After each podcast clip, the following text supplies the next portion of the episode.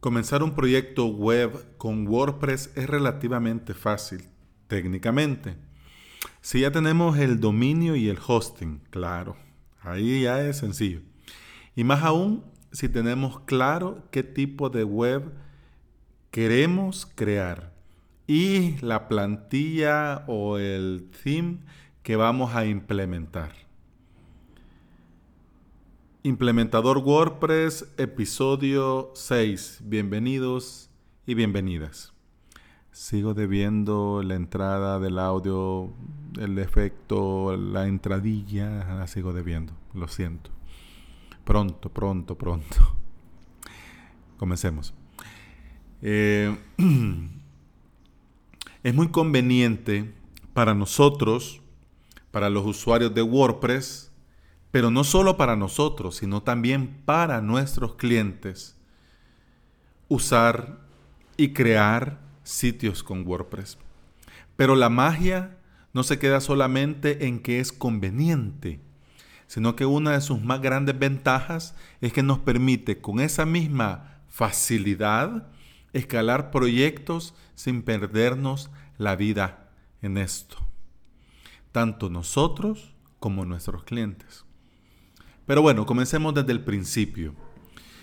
El episodio se trata cómo comenzar con WordPress. Bueno, hemos venido hablando de cómo comenzar con el correo, con nuestro correo por el tema de marca personal y con la elección del hosting, porque para bien o para mal eh, es uno de los pilares fundamentales. Con el tema del dominio, eh, en honor a la verdad, al día de hoy, en este Internet en el que vivimos, eh, tenemos que elegir el que encontramos, no el que nosotros quisiéramos, ya sea .com o como mi dominio, que es el de mi país, .sb. Aunque pudiera haber puesto .com.sb, pero en honor a la verdad, ya que lo voy a hacer raro porque es de mi país, pues que sea de una vez .sb. ¿Por qué? Porque quería yo que fuera lo más corto posible. Aunque en honor a la verdad pensé hubiera sonado mejor avalos.com.sb, pero a la hora de el, eh, el, nuevo usuario se queda con el .com, estaría poniendo siempre .com. Entonces el .sb es como que ah, quizás se me olvide, entonces mejor quedémonos de una vez con .sb. Eso lo pensé yo. Entonces, con el tema del dominio, ya que vas a usar el que encontres o el que o el, o, el menos peor, seamos sinceros, o el menos peor, porque claro, la gran mayoría ya van a estar registrados y algunos no, no lo van a estar ocupando, sino que te van a pedir un ojo de la cara por querértelo vender el derecho. Entonces por eso no, no, entremos a ese tema. Ahora avancemos un poco más allá. Ya tengo el dominio, bien. Ya tengo el hosting, bien. Entonces ahora, ¿cómo comienzo con WordPress? Si ya tenés el dominio y ya tenés el hosting, ya tenés la web funcionando. Así de sencillo. Comenzar es fácil, técnicamente fácil, técnicamente fácil para los implementadores como nosotros. ¿Por qué? Porque ya sabemos que ya teniendo el dominio funcionando en nuestro hosting, instalamos WordPress en un clic. Claro, si usamos un hosting de calidad y si usamos la opción, por lo menos que para mí me funciona de maravilla, que es Plex, que con un clic ya tenés un WordPress funcionando. Claro, yo siempre recomiendo eh, no dar clic y después ponerte a modificar, sino que desde el propio instalador personalizarlo en el idioma que querés, con los nombres de la base de datos que necesitas, para que no se vaya todo en automático. Claro, lo puedes hacer en automático, pero si se trata de hacerlo bien, por lo menos yo prefiero personalizarlo. ¿Para qué? Para que vaya por lo menos lo más seguro posible y que a la hora de entrar no perder tiempo en cosas que dependiendo de la prisa algunas veces se va de alto, por ejemplo con la zona horaria. Y cualquiera podría decir, bueno, ¿y eso es importante? Abriendo un paréntesis, pues sí, sí es importante. Porque, por ejemplo, yo ahorita estoy grabando este episodio, son las 9 y 50 de la mañana. Ya tengo el texto del episodio eh, digitado, en la escaleta la tengo aquí en el teléfono en la mano y bien, pero el episodio lo he programado para que se publique a las 11 y 11 de la mañana.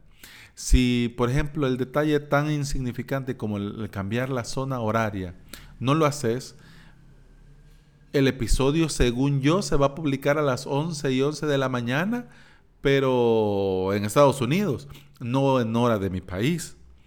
Te digo, por ejemplo, algo tan sencillo como la publicación de un episodio, pero si tu, si tu web es un e-commerce, es un comercio electrónico, por ejemplo, y publicas que va a estar cerrado por mantenimiento de 12 a 3 de la de, 12 del mediodía a 3 de la tarde y tenés la hora española, entonces claro, los clientes se van a hacer un se, sería un solo relajo.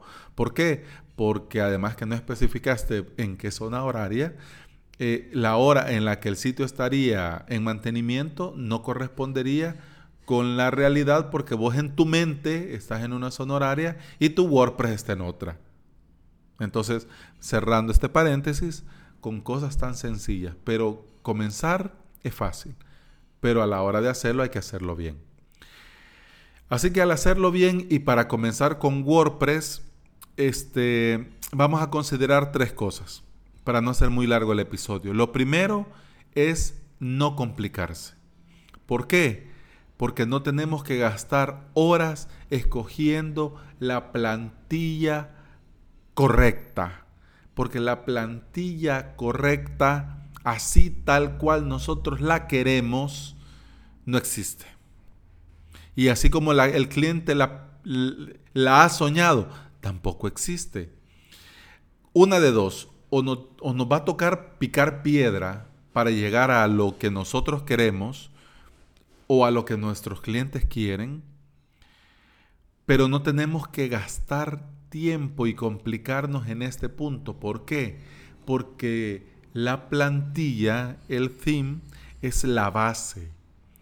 Es una base que dependiendo de las imágenes que nosotros pongamos, el texto que nosotros pongamos, los complementos que nosotros pongamos, es una web de restaurantes o una web de colegio o universidad, o es una web, eh, o es un blog, o es una web de podcast.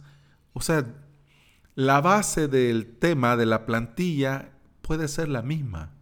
Entonces no nos compliquemos en un principio, porque nosotros tenemos que invertir tiempo en lo realmente importante, si es para algo nuestro, en el contenido.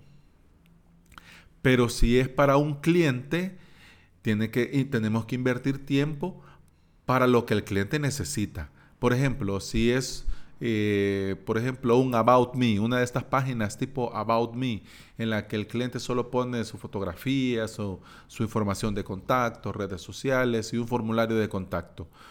Mientras el cliente te envía la foto, los textos, tenés que aprovechar el tiempo, por, por ejemplo, instalando el WordPress. Eh, instalando un plugin de seguridad, em, instalando el formulario de contacto, eh, probando el mismo formulario de contacto y verificando que todo vaya bien. Entonces no vas a perder tu tiempo mm, dando, buscando y buscando y buscando y buscando y buscando, porque al final la plantilla perfecta no existe. Ese es el humo que te vende, por ejemplo, los markets como Sinforest que te venden, aquí está la plantilla para el restaurante, aquí está la plantilla para el podcaster, aquí está, oh, claro, visualmente, pues una maravilla, visualmente, pero es un error. ¿Por qué? Porque si en un futuro querés cambiar la plantilla con una plantilla así, no lo vas a poder hacer. Segundo, no instalar en nuestra web de producción cosas para probar.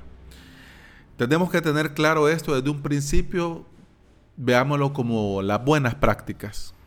Dicho sea de paso, perdón por los ruidos, pero no puedo decirle al vecino que deje de hacer ruido con su moto o que deje de trabajar en ese taller, lo siento. Decía, en las buenas prácticas tenemos que aprender dos cosas. La web de prueba y la web de producción. No podemos en la web, que va a ser la de producción, la que va a estar abierta al público, ponernos a probar, ponernos a experimentar, probar un plugin, probar una plantilla, probar esto, probar aquello. No. Lo que podemos hacer es clonar ese WordPress con un subdominio o con un dominio de pruebas y en, ese, en esa copia probar Claro, estamos hablando que estamos en el mismo servidor, con el mismo tipo de base de datos, con la misma potencia, con el mismo ancho de banda, entonces se va a comportar igual. Entonces, como es una copia del WordPress de producción, la copia fallaría. Y si falla la copia, por ejemplo, con un plugin medio raro que encontramos por ahí, si la copia falla, significa que el de producción también fallaría. Pero no vamos a tener que perder nuestro valioso tiempo reviviendo la web de producción que nosotros por estar probando acabamos de arruinar. ¿Estamos? Segundo, no jugar con la web de producción. Sigamos. Tercero, hacer copias desde un principio. Es lo que se conoce ahora como, por ejemplo, como el staging. Eh, Perdón para los, los bilingües, pero yo creo que se dice así. Y si no dice así, pues ahí me corrigen. Pero e, es eso de clonar la web. Tener tu web y tener un clon exactamente igual. ¿Es como lo anterior? Sí, pero ese clon, esa web, ese staging no está hecha para probar, sino que está hecha, por ejemplo, para emergencias. Eh, tenemos por A o B motivo este WordPress de repente se cayó. Entonces nosotros simplemente con un redireccionamiento o con un cambio de dominio podemos poner la de staging, el clon, a producción. ¿Estamos? Entonces, comenzar con WordPress es así de sencillo. Primero, no complicarnos perdiendo tiempo en tratar de eh, escoger la plantilla perfecta desde un principio. Tenemos que comenzar y podemos comenzar con una plantilla estándar que nosotros personalicemos. Segundo, no instalar en la web de producción cosas para probar. Para eso creemos una copia específicamente para eso. Y tercero, debemos de crear una copia totalmente funcional y otra copia, como decía en el episodio anterior, en una copia en otro lugar, ya sea por ejemplo una nube como OneDrive, eh, Google Drive, Dropbox o donde sea, o incluso hasta en nuestra propia computadora, o por ejemplo en un FTP aparte, en un VPS aparte, en un hosting aparte, donde sea pero no tendría sentido que nuestra única copia de respaldo esté en nuestro hosting de producción. ¿Por qué? Porque si algo le pasa al hosting de producción, también se va la copia de respaldo y no, no, serviría de nada tener copias de respaldo. En cambio, por ejemplo, en el supuesto que tenés tu hosting con el que le das servicio a tus clientes y tenés otro hosting donde tenés tus páginas personales, tus proyectos personales. En ese hosting con tus proyectos personales, tenés copias de respaldo de las webs de tus clientes. Se cae el hosting donde tenés las webs de tus clientes con un, con un redireccionamiento, ya tenés funcionando. En el momento, las copias de respaldo que tenías en el otro hosting. Entonces así sí tiene sentido.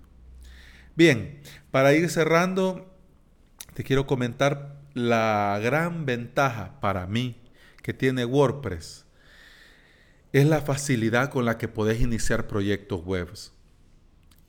Así que si WordPress es así, no lo compliquemos nosotros con cosas, por ejemplo, eligiendo plantillas, eligiendo botones, eligiendo colores, eligiendo logo. Eso dentro de lo que cabe a nosotros no nos corresponde de entrada.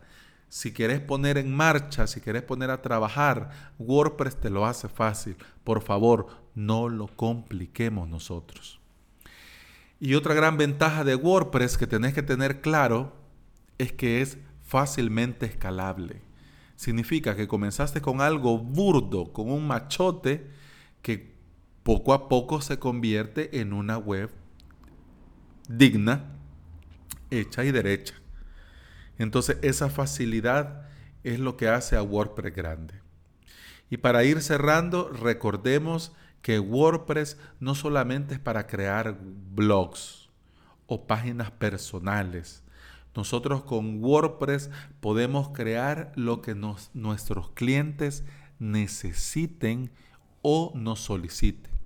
Eso va a depender de nuestras capacidades y de los conocimientos que nosotros tengamos y de la experiencia que nosotros tengamos. Así que, ¿cómo comenzar con WordPress? La mejor manera, aunque pueda sonar redundante, la mejor manera de comenzar es comenzando. oh, muy bien, qué astuto, un aplauso, bravo. Parece, parece broma, pero no, es así. Si no comenzas a crear sitios webs, no vas a aprender, no vas a tener la experiencia que se necesita. Por ejemplo, un blog. ¿Qué esperas para crear un blog? Si un cliente te pide un blog, no vas a perder tiempo y cobrarle tiempo a ese cliente para poder crear un blog. Eso ya lo tendrías que saber. Una, una web de podcast. No vas a perder tiempo, ni le vas a cobrar al cliente, ni te vas a poner a averiguar. No, pues ya tendrías que haber creado una web de podcast, por ejemplo, con PowerPress y con Sirius Simple Podcasting. Para, ya tendrías que saber y tendrías que tener experiencia implementando ambos plugins, por ejemplo. Y así, y así podríamos seguirle dando vuelta al asunto. Pero para comenzar, de, para comenzar a crear webs y a trabajar con WordPress, tenemos que crear webs. Así que comencemos con círculos familiares, con conocidos, con amigos. Claro, no regalando nuestro trabajo, pero con la idea clara que estamos aprendiendo. ¿Para qué? Para que cuando vengan proyectos grandes, proyectos fuertes y proyectos que nos van a dejar un buen ingreso, nosotros tengamos la experiencia suficiente para poder cobrar con conciencia por nuestro trabajo. Y esto, dicho todo esto, terminamos el episodio. Me pasé, lo siento mucho, pero ya tenía toda la semana que por cuestiones técnicas no pude grabar la semana pasada. Así que merecía este episodio para comenzar con buen pie con el podcast y lo que necesitamos ir hablando en este podcast. Así que no me extiendo más, 18 minutos ya es más que suficiente. Muchas gracias, hasta mañana. Chao, adiós.